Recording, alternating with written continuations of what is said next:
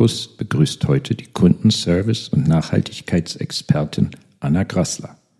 Anna ist seit diesem Jahr Co-CEO von Felfel, dem Unternehmen, das mit seinem intelligenten Kühlschrank die Alternative zur klassischen Kantine erfunden und im Markt durchgesetzt hat. Felfel verpflegt inzwischen die gesamte Schweiz gesund und vielfältig und beschäftigt über 120 Mitarbeitende. Bevor Anna 2016 bei Felfel einstieg, war sie im Business Development der Pure Foods AG tätig und gründete die Glambox GmbH, die sie 2013 an eine Tochtergesellschaft der TA Media verkaufen konnte. Anna hat ihren Bachelor in BWL an der Universität St. Gallen und ihren Management Master an der ESCP Europe absolviert. Sie ist Zürcherin und 32 Jahre alt.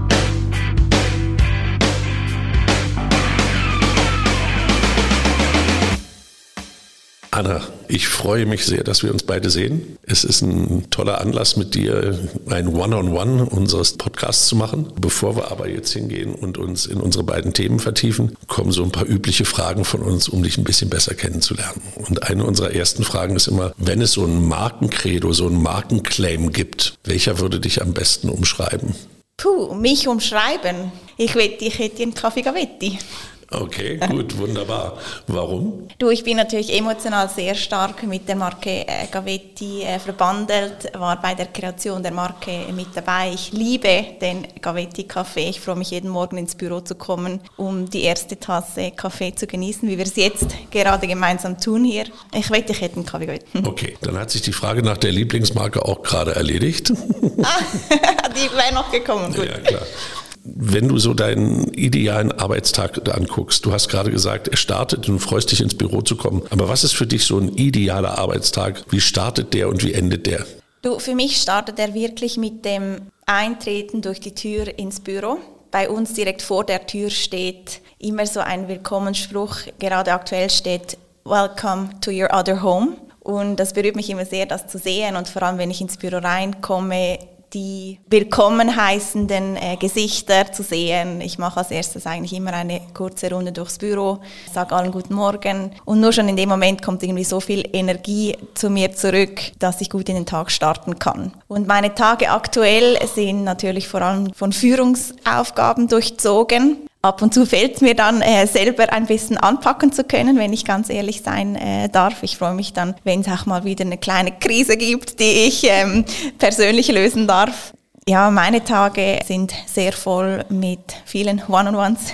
Heute ein ganz spezielles mit dir natürlich, Markus. Und vielen Begegnungen, vielen Ad-Hoc-Entscheidungen. Wenn ich am Abend nach Hause gehe, ja, bin ich auf der einen Seite irgendwie erfüllt und auf der anderen Seite zum Teil dann auch ein bisschen erschöpft und muss zuerst mal ein kleines bisschen Ruhe für mich finden. Dein Arbeitstag beginnt im Büro. Es gibt ja viele, die fangen Aha. an und sagen, ich habe stehe auf, nehme mein Smartphone. Ich finde das ganz spannend, dass du sagst, wenn ich ins Büro reinkomme, das heißt ja, du hast da schon einen schönen Abstand da drin eigentlich. Hm.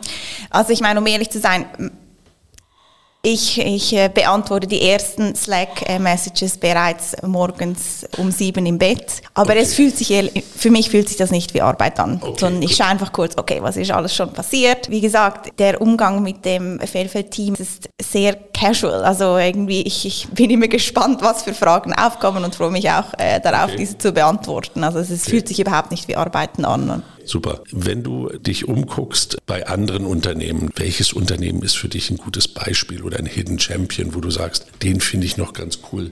Fällt dir da jemand spontan ein? Schau, Markus, leider nicht.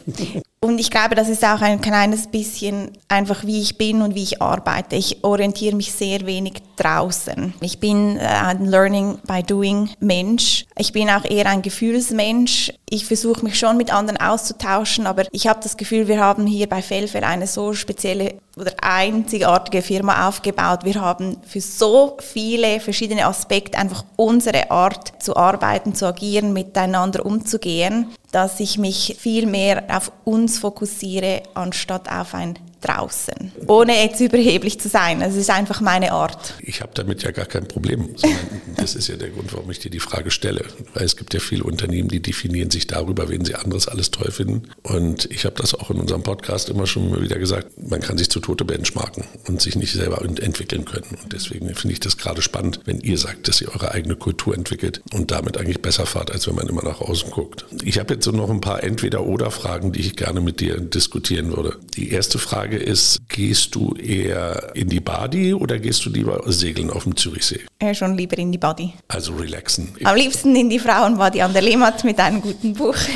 das ist ein wunderbarer Platz. Ähm, du kennst den aber nicht, Markus. Nee, ich kenne ja. Manchmal bin ich für die Elfmeter einfach zu haben. Kunsthaus oder Street Culture? Doch eher das Kunsthaus. Ja, also die richtig schweren Werke? Ja, oder einfach eine gute Ausstellung. Bist du ein Vertreter des Chronometers oder der Smartwatch? Du, ehrlich gesagt, weder noch.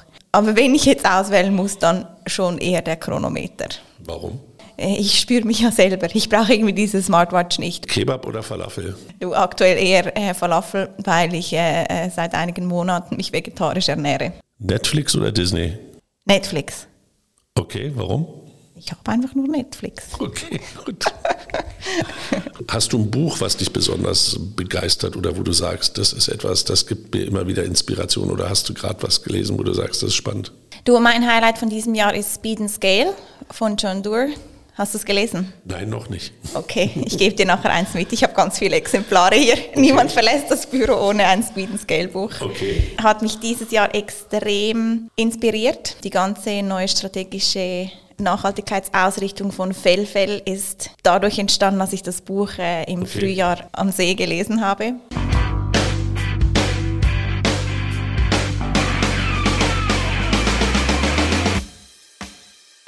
Anna, ich habe ein Thema mitgebracht, was ich die letzte Woche nicht in den Nachrichten gehört habe, sondern in der Diskussion mit einem Unternehmen erlebt habe. Und das hat mich sehr beschäftigt und das führt uns auf ein Thema, was äh, mich als Foodie extrem beschäftigt und damit, glaube ich, auch bei dir so ein leichtes Stirnrunzeln auslösen könnte, weil ich habe gehört, dass in der gesamten Industrie, der Restaurantindustrie und in der Foodindustrie, wir haben Labor Shortage. Also es gibt immer weniger Fachkräfte, die einen Job machen können. Es gibt immer weniger, die sich auf eine Ausbildung einlassen. Wir haben aber auch genauso, das weißt du auch, genügend Überhang an Aufgaben in den Unternehmen, in den oberen Führungsebenen und allem Möglichen. Aber das Beispiel, das ist mir so eingeschossen, weil das wirklich mich so im Kern trifft. Es geht die äh, Tatsache durch die, durch die Restaurants, dass die Pizzaiolos also die Menschen, die eine gute Pizza mit einem Stück Teig ausrollen können, ein bisschen Tomatensauce und das Richtige bewerfen, was ja in einem Standard immer wieder gleich aussehen soll, was ja die Herausforderung ist, dass diese Menschen kaum noch zu finden sind und dass die von den Arbeitsplätzen wegbleiben. Und das ist für mich so ein, eigentlich so ein Indikator für das, auf was wir so ja, neben keine Kellner und dergleichen uns fehlen irgendwann die Menschen, die das Thema, was uns beide so verbindet, eigentlich ausmachen, nämlich Kundenzentrierung und Serviceorientierung. Und ich frage mich, wo das eigentlich hinführen soll, wenn du schon merkst, dass die Spezialisten, die eigentlich gefragt sind, sich sagen, ach komm, ich lasse das. Und das führt mich so in dieses ganze Thema, wie gehen wir in der Zukunft mit Kundenorientierung und Serviceorientierung um, wenn uns immer mehr die Menschen flöten gehen, mit denen wir das eigentlich machen wollen. Du, also als erstes äh, überrascht mich nicht, dass wir eine Pizzaiolo-Shortage haben. Ich wohne in unmittelbarer Distanz von einem Santa Lucia-Restaurant und hole da ab und zu eine Pizza fürs Takeaway. Dieses Restaurant ist immer also pumpenvoll. Es ist unglaublich, wie viele Pizzas die da raushauen äh, an einem Abend. Und diese zwei, drei Pizzaiolos, die da am Holzofen stehen, also was die leisten an körperlicher Arbeit und zudem, ich bin einfach immer beeindruckt, weil die lachen den ganzen Abend, die haben eine gute Stimmung, die äh, suchen Augenkontakt mit den Kunden und Kundinnen und ähm, haben so eine richtige Passion für ihr Handwerk. Gleichzeitig schwitzen sie, weil es ist verdammt heiß äh, neben diesem Ofen und eben, sie haben so viel Arbeit und es ist eine sehr repetitive Arbeit. Ich bin jedes Mal beeindruckt zu sehen, wie viel Freude sie an diesem Job finden und gleichzeitig ja, wundert es mich auch, wie sie so viel Energie und Passion Tag für Tag ähm, aufbringen können. Äh, dafür, ja, ja, genau. Also diese Passion für Hospitality. Einige Leute bringen die mit und andere äh, nicht. Ich, ich weiß nicht, ob es etwas ist, das man wirklich, wirklich lernen kann, weil es ist so eine Grundfreude. Und ich war gerade letzt mit jemandem im Restaurant und diese Person hat gesagt, also hier so zu servieren, das würde mich auch nicht erfüllen. Da muss ich ganz klar sagen, also mich würde es erfüllen. Für mich gibt es nichts Schöneres als im Service zu arbeiten, äh, Kunden und Kundinnen zu bedienen. Ich mag auch diesen Rush, diese Energie, äh, die draufgeht und die dann halt eben auch wieder zurückkommt. Aber das ist halt schon eine Charaktersache. Und ich meine, was mich einfach auch immer wieder überrascht, ist, wie selten ich in einem Gastgewerbe mich befinde und wirklich einfach hin und weg bin vom Service. Mhm. Sehr, sehr selten. Wie ist es bei deinen, wenn ihr euch um Mitarbeiter bemüht? Ist es in den jüngeren Generationen, sagt man immer, ja, die wollen nicht dienen, die wollen nicht einen Service, die wollen sich nicht um andere kümmern müssen. Hast du auch den Eindruck oder seid ihr da in der Lage oder bist du da in der Lage, schneller etwas zu sehen, an dem man drehen kann, um das zu triggern und auch wirklich rauszufinden? Was ist so dein Indikator, der das festmacht? Du, ich meine, der höchststehendste Wert bei Failfail heißt First Hospitality. Das heißt, in jedem Rekrutierungsprozess schaue ich vor allem genau nach nach dem, nach diesem Gastgebergehen äh, in den Leuten. Von dem her ist meine Wahrnehmung vielleicht auch ein kleines bisschen verzerrt, weil ich bin hier von 120 fantastischen Gastgebern und Gastgeberinnen umgeben. Und wir schauen auf dieses Gastgebergehen nicht nur beim Customer Happiness Team, sondern halt auch bei den Softwareentwicklern, weil das ist einfach die Art, wie wir zusammenarbeiten wollen, oder? Und wenn du von Customer Centricity redest, ist es eben nicht nur die Front, die das Leben muss, sondern es ist auch das ganze Back-of-the-House-Team, wie wir es nennen, weil das sind die, die den Service kreieren, die Operations aufrechterhalten. Wieso machen sie das? Sie machen das ja nur für das Wohl des Kunden, weil das ist das, was jedes Unternehmen oder auch jeder Unternehmer oder Unternehmerin realisieren muss. Wieso machen wir alles, was wir machen? Was ist der aller, aller einzige Wert, den wir kreieren? Es ist der Wert für den Kunden. Gerade jetzt haben wir angefangen, wir haben einmal pro Woche ein Teamlead-Meeting, da kommen alle zwölf Teamleads der zwölf Teams bei Fellfeld zusammen zusammen und wir haben neu einmal einen leeren Stuhl im Raum und das ist der Customer. Und jede Diskussion, die wir führen, schauen wir dann irgendwann auf den leeren Stuhl und sagen, hey, findet der Kunde das eigentlich gerade spannend? Kreieren wir einen fühlbaren Unterschied für den Kunden, neuen Wert? Ja oder nein? Und wenn die Antwort nein ist, muss die Diskussion einfach abgebrochen werden, weil das sind unnötige Transaktionskosten. Da schlägt mein Herz sowieso immer höher, wenn man also schon den, den Customer da auf den Stuhl setzt. Du musst vielleicht noch mal kurz erklären, was bei euch Customer Happiness heißt, weil das ist ja noch mal eine Geschichte, wo ich denke, da kann man schon noch mal drauf ein bisschen gucken, weil die meisten sagen ja, Zufriedenheit ist alles. Einige nennen es jetzt Customer Success Teams. Bei Failfail haben wir beides. Wir haben Customer Happiness und Customer Success. Wir bei Failfail haben natürlich sowohl B2B als auch B2C B2C-Kundinnen. B2B, das ist äh, eine Art Key Account Management, das nennen wir Customer Success. Es geht darum, nachhaltig äh, ein erfolgreiches Produkt und eine erfolgreiche Kundenbeziehung mit dem Firmenkunden aufzubauen. Bei Fairfield haben wir unterdessen etwa 800 Firmenkunden, die das Customer Success Team betreut. Auf der anderen Seite gibt es ja die ganzen Mitarbeitenden innerhalb der Firmen, welche sich tagtäglich am Felfel oder am Gavetti bedienen und verpflegen. Und das sind über 150.000 Endkundinnen und diese Endkunden kümmert sich das Customer Happiness Team. Das sind etwa 20 Leute bei Fellfell. Warum heißt das nicht einfach Zufriedenheit? Warum ist dir Happiness so wichtig? Ja, weil ich glaube halt stark daran, es geht ja nicht darum, einfach ein Kundenbedürfnis zu decken oder ein Problem zu lösen. Es geht darum, immer zehnmal den Wert zu liefern, der eigentlich erwartet wird. Oder nur so kannst du nachhaltig Kunden und Kundinnen glücklich machen und an dich binden. Weil das ist ja dasselbe, wie wenn du in ein Restaurant gehst. Ja, du erwartest einen plus-minus freundlichen, okay Service soll irgendwie gut schmecken, nicht allzu lange gehen. Aber ganz im Ernst, wenn du am Ende noch deinen Kaffee bezahlen musst und kriegst nicht mal ein kleines Stück Kuchen dazu, finde ich es einfach nicht so geil. Und das Schöne in einem Restaurant ist es, wenn am Ende der Kaffee offeriert wird und du kriegst noch ein bisschen Schokolade mit auf den Heimweg. Das ist erst der Moment, wo ich denke, okay, wow, das war ein wirklich schönes Erlebnis. Es ist das Unerwartete, das du kriegst. Und das ist für mich Customer Happiness. Das Erwartete ist Customer Support weil ich erwarte, dass mein Problem gelöst wird. Wenn die Erwartung übertroffen wird, dann bin ich erst in diesem Glückszustand als Kundin. Gut, dann ist das beim ersten Mal, wenn du im Restaurant bist, ist es der Kaffee, den du kriegst. Dann gehst du zum zweiten Mal rein und dann denkst du dir schon, jetzt hast du den Kaffee schon bekommen. Jetzt erwarte ich das beim zweiten Mal auch, dass ich diesen Kaffee, Kaffee wieder offeriert kriege. Damit ist dein Erwartungsniveau vom Kunden schon mal wieder ein Stück höher. So, was machst du dann? Ich sehe das Problem an einem anderen Ort. Ich glaube, wenn du so stark standardisierst, hast du noch mehr Mühe, gutes Personal zu finden. Weil was gute Leute eben mit dem Gastgeber gehen ausmacht, ist es Freiheit.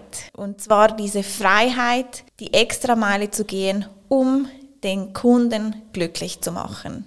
Das, glaube ich, ist bei uns auch, wird sehr geschätzt vom Customer Happiness und auch vom Customer Success Team, weil die haben plus minus endloses Budget, um sich immer wieder neue Ideen einfallen zu lassen, wie sie irgendwie vielleicht auch mal einen frustrierten Kunden dann doch wieder zu einem sehr glücklichen Kunden machen. Und ob es ist, dass sie irgendwie ein Packli gefüllt mit Brownies zu denen ins Büro schicken oder einen kleinen Love Letter schreiben oder halt einfach mal mit einem Frühstücksdegustation fürs ganze Team vorbeigehen, wenn irgendetwas schiefgelaufen ist in der Vorwoche, da sind ihnen die Hände nicht gebunden. Und ich glaube, auch diese Freiheit zur Kreativität ist das, was die Leute stimuliert und vor allem auch die neue Generation. Und dieses standardisierte, nur nach Protokoll agieren, weil dann brauchst du irgendwann das Servierpersonal auch nicht mehr, dann kannst du die auch noch mit einem Roboter ersetzen, oder? Jetzt ist mir was passiert, ich stehe um fünf vor, um Viertel vor fünf auf dem Bahnhof in Hannover in der Früh, mein Zug kommt zu früh an und das Einzige, was mir bleibt, ist in ein Schnellrestaurant zu gehen. Und in diesem Schnellrestaurant bestellte ich mir dann einen doppelten Espresso Macchiato. Und den konnten die aber nicht machen vor 5 Uhr früh, weil vorher die Maschine nicht aufgeheizt war. Also ich hatte den bestellt über den Automaten vorne, stand da und dann hieß es, du musst halt noch 10 Minuten warten, weil vorher können wir die nicht ausnehmen. Dann sage ich, das könnte er mir doch sagen. Dann sagt er, nee, ist nicht meine Aufgabe, ich liefere nur aus. Also da hast du genau dieses Spiel, dass durch die, die Automation der Spielraum des Mitarbeiters immer geringer wird. Und was denkst du, wo ist der Frust größer, beim Kunden oder beim Mitarbeiter? Gute Frage. Ich glaube bei beiden. Also ich glaube, dass der Mitarbeiter in der Situation sich damit abgefunden hatte, zu sagen, ich kann nur noch so viel tun und eigentlich habe ich gar keinen Bock und ich bin froh, wenn ich meine 11,50 hier kriege und dann wieder rausgehe. Das ist das eine. Das andere bei mir war halt, dass ich gesagt habe, dann brauchen wir auch jetzt nicht mehr über die Qualität reden, weil die kann gar nicht mehr so gut sein, als dass es das rausboxt, wie die Person sich gerade gegen mir gegenüber verhalten hat. Aber das ist genau das, auf was wir hinauslaufen werden. Wir werden Restaurants haben, in denen haben wir nichts mehr mit den Leuten dort zu tun. Auf Rügen gibt es ein Restaurant, die haben gesagt, wir machen nur noch eine Schicht abends, weil wir gar nicht mehr machen können. Und die Leute müssen sich vorne abholen an der Ausgabe, weil wir haben nur noch einen Kellner, der kann maximal eine Bestellung aufnehmen. Mehr geht halt nicht. Und das, das macht mich so nervös mit der ganzen Geschichte, wenn ich darüber rede, dass ich Service Delight will, dass der Kunde happy sein soll. Aber am Ende des Tages sind wir irgendwann mit den Maschinen dann alleine gelassen. Du, schlussendlich kommt es halt auch auf Expectation Management drauf an, oder? Und ja, meine Erwartung in einem Schnellrestaurant ist nicht dieselbe, wie wenn ich in ein äh, schönes Restaurant in der Innenstadt gehe, oder? Wenn ich weiß, es ist Selbstbedienung, dann erwarte ich Selbstbedienung. Da gebe ich dir recht. Nur trifft das jetzt immer mehr auch natürlich Upscale-Restaurants. Ne? Du hast weniger Leute, die sich in den Service begeben wollen. Du hast das eben von deiner Kollegin erzählt, die, für die es gar nicht in Frage kommt. Also musst du ja anfangen, irgendwo diesen Service zu automatisieren und das an bestimmten Stellen auch versuchen zu standardisieren. Nein, Markus, das glaube ich wirklich nicht. Ich, ich sehe es genau umgekehrt. Ich glaube, die Restaurants sollten sich fragen, wieso finde ich kein Personal? Ich glaube sehr, sehr stark, wenn auch ein Restaurant für sein Team eine gute Kultur schafft und als Ziel hat, nur glückliche Kundinnen zu haben, welche das Lokal verlassen, dann ist so eine andere Motivation im Team und hinter der Arbeit versteckt, dann findest du schon gute Leute. Ich bin fest davon überzeugt. Ja. So ist es bei Fellfell. Wir finden tagtäglich fantastische Leute, welche genau das wollen, Kunden und Kundinnen glücklich machen und zwar nachhaltig. Schau, bei Fellfell geben wir wirklich extrem viel Freiheit. Klar, es gibt einige Begrenzungen. Eine Begrenzung ist Food Safety. Ich kann nicht das Kuchenstück von letzter Woche noch offerieren, weil äh, und das irgendwie eine Woche lang ungekühlt war. Geht einfach nicht. Auf der anderen Seite gibt es klar finanzielles Risiko, aber nicht klare Budgets, weil es muss einfach verhältnismäßig sein. Und dann sind wir beim gesunden Menschenverstand, an den ich halt schon tagtäglich appelliere. Der gesunde Menschenverstand ist genau die Alternative zu klar niedergeschriebenen Regeln und wir alle haben den in uns. Und das ist auch etwas, an das ich mich immer wieder selber erinnern muss. Ich meine, wir haben es innerhalb von einem Unternehmen oder auch innerhalb von einem Restaurant im Team nur mit erwachsenen Leuten zu tun. Die alle managen ihr Leben privat ja auch fantastisch. Das heißt, die können schon mitdenken. Die handeln ja auch ihr Haushaltsbudget. Das heißt, man kann schon von denen erwarten, dass sie auch innerhalb vom Unternehmen einen gesunden Menschenverstand walten lassen. Und das ist ja auch ermutigend und schön, wenn man genau dieses Vertrauen dem Team gegenüber ausspricht und das motiviert sie dann ja auch wieder, um eben selber die Verantwortung zu übernehmen.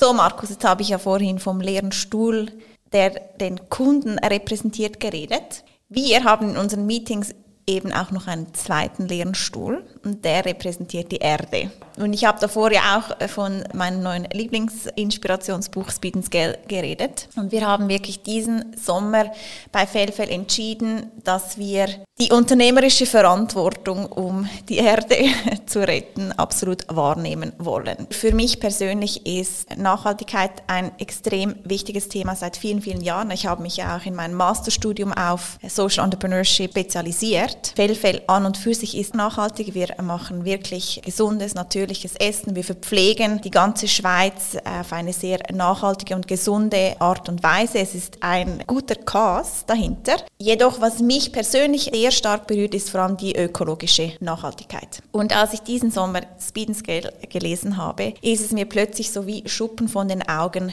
gefallen. Weil wir alle wissen, in was für einer riesigen Klimakrise wir uns befinden, Biodiversitätskrise. Was ich realisiert habe, ist, es gibt drei Akteure, die dieses Problem lösen könnten. Das ist entweder die Politik, die Staaten, und wir sehen ja alle, es passiert einfach nichts und nicht genug schnell. Zweiter Akteur ist das Individuum, die Leute, die Human Beings werden uns nicht retten, weil es einfach in unserer Natur ist, dass wir die Gefahr nicht sehen, bevor sie nicht wirklich einen Zentimeter von unseren Augen ist. Wir haben extrem große Mühe, unser Verhalten zu verändern, vor allem wenn der Nachbar nicht dasselbe Verhaltensveränderung durchführt. Das heißt, es bleiben eigentlich die Unternehmer innen, auf welche ich sehr stark setze. Und das Schöne an Unternehmen ist es, dass sie natürlich auch krasse Multiplikatoreffekte haben. Und wenn ich von Unternehmen rede, meine ich vor allem Familienunternehmen oder so unternehmerisch geführte Unternehmen, weil das sind diese, welche eine langfristige Strategie adaptieren können. Das sind diese Unternehmen, welche einfach mutig sein können, welche auch kurzfristig finanzielle Profite runterfahren können, damit sie eine langfristige Überlebenschance haben als Unternehmen.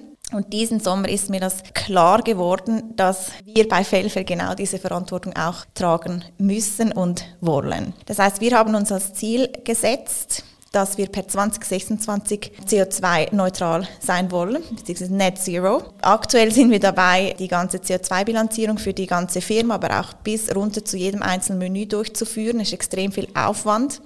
Und danach haben wir drei Jahre Zeit, um die ganzen Reduktionsmaßnahmen zu definieren, umzusetzen, einzuleiten. Etwa in zwei Wochen werden wir die CO2-Bilanzierung für die äh, Firma haben und erst dann kann ich einschätzen, prozentual, wie viel ist es überhaupt realistisch einzusparen, also wie tief können wir kommen in unserem Fußabdruck. Und das hat ein krasses, krasses Umdenken in der ganzen Firma natürlich eingeleitet. Übrigens unsere Belegschaft auch nochmals extrem motiviert, also wenn wir darüber reden, wie man Leute finden und binden kann an die Firma, ist sicher eine ganz, ganz klare und authentische Nachhaltigkeitsstrategie auch ein sehr guter Weg. Ich finde, das ist ein super spannendes Thema. Vor allen Dingen kommst du aus einer Perspektive darauf, die mich extrem zum Nachdenken bringt, weil das, was du gerade ausführst, hat für mich ganz viel mehr zu tun mit Führungsaufgabe, als jetzt sich einfach hinzustellen und zu sagen, wir kommunizieren jetzt mal, was wir alles Tolle schon machen. Was man ja momentan immer wieder hört, ist eben einmal Nachhaltigkeitskommunikation. Das hast du auch beschrieben. Und auf der anderen Seite meiner Meinung nach Viel wichtiger ist dieses Bewusstsein zu schaffen, dass man nachhaltig ist. Also vor dir sitzt jetzt nicht gerade der nachhaltigste Mensch. Ich muss das jetzt über Asche über mein Haupt kippen. Hey, du bist ja zu Fuß und mit ÖV wenigstens hergekommen. Eben, was ich das Schöne finde an einer Firma ist, dass du hast einen Multiplikatoren-Effekt, oder? Ich kann sowohl jetzt mein ganzes Team begeistern und indem ich halt einfach von meinen Ferien erzähle. Ich persönlich fliege nicht mehr, ich ernähre mich vegetarisch. Meine Wohnung ist saukalt, kann ich auch sagen. Ähm, und indem ich einfach sage, wie ich mit Zug und Fähre nach Griechenland bin im Sommer, irgendwie, es kreiert ein ganz kleines Umdenken in den Leuten, indem man immer wieder dieselben Messages auch wiederholt. Äh, wir organisieren ganz viele Lunch and Learns äh, innerhalb der Firma für einfach das Fellfeld-Team, wo wir sie äh, darüber sensibilisieren, über Food Waste, über eben nachhaltiges Reisen, wie man seinen persönlichen CO2-Fußabdruck messen kann, etc. etc. Der zweite Multiplikatoreffekt ist natürlich der, dass man sich in einem Supplier-Netzwerk befindet. Auch da sind wir dabei, so Roundtables zu organisieren mit all unseren Partnerköchen. Wir wollen, dass sie sich austauschen, dass sie gegenseitig sich helfen, nachhaltigere Kochpraktiken zu definieren oder herauszufinden. Und der dritte große, große Multiplikator, und bei uns ist es sogar doppelt, ist natürlich dein Einfluss, den du auf deine Kunden hast, oder? Und das ist sowohl, sowohl auf die Firmenkunden, die wir jetzt in der nächsten Zeit sensibilisieren können. Wir haben gerade den allerersten vegetarischen Fellfell lanciert bei Jungformat.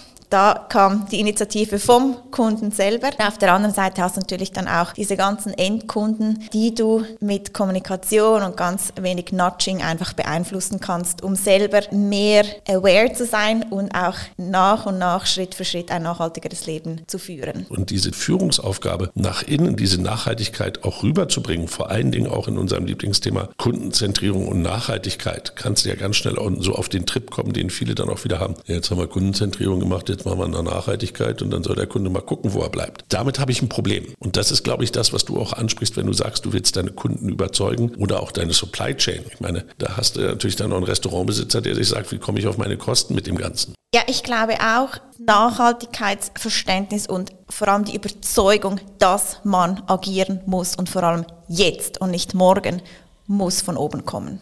Nur so kannst du das ganze Team empowern ich bin momentan auch im Austausch mit ganz vielen Firmen, mit vielen CEOs und Gründern, aber auch mit einigen nachhaltigkeitsverantwortlichen Personen innerhalb von Schweizer Firmen. Und man spürt sehr stark, wo kommt das Commitment von oben und wo eben nicht. Und du kannst fünf nachhaltigkeitsverantwortliche Personen einführen, wenn sie dann immer irgendwo anstehen, weil es nicht priorisiert wird oder eben äh, auf Kosten geachtet wird von weiter oben, äh, dann kannst du dir diese Leute auch sparen, oder? Also es muss ein klares, klares Commitment von den UnternehmerInnen kommen.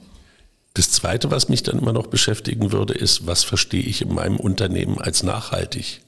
Ist das jetzt eine reine ESG-Bilanzierung oder gibt es da noch, weil auch das ist für mich ein Feigenblatt. Absolut. Und das ist ja auch der große Challenge mit der Nachhaltigkeit. Nachhaltigkeit ist so ein großes Wort. Und eben dann hast du da die SDGs und dann hast du da B Corp und hier noch diese Zertifizierung und auch noch den Club, wo du mitmachen kannst. Schlussendlich muss jede Firma für sich selber entscheiden, wo wollen sie initial den Fokus legen. Und Fokus ist so essentiell. Und wir haben gesagt, unser Fokus ist CO2-Ausstoß dann ist das, ja, wenn wir jetzt, vorhin haben wir über Spark Joy und Happiness geredet, was ja extrem qualitative Dimensionen sind, über die ich rede. Ja, und jetzt reden wir über ein ganz konkretes Ziel, CO2 prozentual runter auf Net Zero 2026. Ja. Das ist ja hardcore aktionsgetrieben, oder? Ja. Wie passt das zusammen? Weil auf der einen Seite gehst du ja hin und hast Mitarbeiter, denen du sagst, macht mal, kümmert euch, ihr seid selbst kreativ genug. Und jetzt sagst du, guck mal, da gibt es aber Maßnahmen, an die wir ran müssen. Du, ich sehe da überhaupt keinen Widerspruch. Es sind zwei Ziele. Das eine ist ein quantitatives Ziel, das andere ein qualitatives. Und einmal mehr nehmen wir ja das ganze Team voll mit an Bord und wir ziehen sie absolut in die Verantwortung. Also ich habe auch von Anfang an gesagt, wir stellen nicht eine nachhaltigkeitsverantwortliche Person ein. Wir haben hier 120 nachhaltigkeitsverantwortliche Personen. Was wir einstellen, ist eine Nachhaltigkeitsexpertin. Sie startet im Januar bei uns. Das heißt, sie ist die, welche die Sparing-Partnerin ist für alle Teams, äh, welche klar so Projekte zentral koordiniert, aber die Verantwortlichkeit, die liegt im Team. Da sind wir wieder beim Empowerment. Markus, du bist ja auch mit ganz vielen Unternehmern und Unternehmerinnen unterwegs. Wie spürst du das Thema aktuell? Wir haben immer diese Anmutung, dass Nachhaltigkeit ein Ziel ist, das man gut erreichen muss. Also wo man außerordentlichen Aufwand zeigen muss wo man außerordentlich ideell handeln muss. Das hat eine ganz starke ethische Komponente, die gar nicht wirklich diskutiert wird, weil Nachhaltigkeit eben auch so fuzzy ist. Ich glaube, dass Unternehmen gerade im Thema Nachhaltigkeit lernen müssen, dass das Scheitern an der Tagesordnung steht, dass dir jemand sagt, das machst du aber gerade nicht gut. Oder sagt, das, was du da gerade probierst, das ist aber nicht in Ordnung. Und dieses Umgehen mit der Kritik, die auf dich zukommt, halte ich für viel wichtiger, als immer dazustehen und sagen zu können, boah, wir machen das und das und guck mal, wie toll wir sind. Sondern gerade wenn du zeigen kannst, okay, point taken. Ich habe verstanden, an der Stelle muss ich mich bewegen ich muss mich verändern, dass das eigentlich der logische Schritt ist, in den du dich reinbewegst. Und das wiederum hat eine ganz große Parallele zur Digitalisierung. Ich lerne nicht digital zu werden dadurch, indem ich sage, ich habe jetzt einen elektronischen Customer Feedback Button oder habe einen geilen Chatbot, sondern indem ich verstehe, dass ich meine Prozesse vereinfachen kann und das tun kann für meinen Kunden. Und genauso ist es bei der Nachhaltigkeit. Ich kann nicht hingehen und sagen, du drückst auf den Knopf und dann kommt das bei raus und dann bist du super dabei. Du wirst viel stärker im Wind stehen, weil du es alles nicht 100% hinkriegen wirst. Es es geht nicht. Und deswegen ist es mehr Struggle und deswegen ist es auch schwieriger, glaube ich, für viele Unternehmen, sich damit auseinanderzusetzen, weil du wirst dann an Pranger gestellt.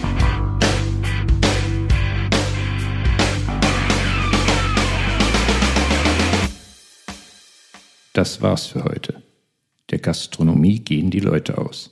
Wird es daher zukünftig nur noch in der Systemgastronomie zufriedene Gäste geben, weil dort das Erwartungsniveau tief ist? Oder ist es auch anderswo möglich, glückliche Gäste zu bewirten, weil es auch im Service glückliche Menschen geben kann? Und wenn ja, wovon hängt die Mitarbeitenden Begeisterung ab? Sind Unternehmer und Unternehmerinnen wirklich die wichtigsten Akteure, wenn es darum geht, unsere Wirtschaftssysteme nachhaltiger auszugestalten? Und wie müssen sie diese Rolle ausfüllen? Falls ihr mehr zu diesen Fragen wisst als Anna und Markus, könnt ihr auf unseren LinkedIn- und Instagram-Channels eure Weisheiten mit uns und der restlichen Marketing-Community teilen. Die Links findet ihr in den Show Notes. Zudem befinden sich dort auch Links zu verschiedenen Quellen, die Auskunft zu den heute diskutierten Themen geben. Auf Wiederhören.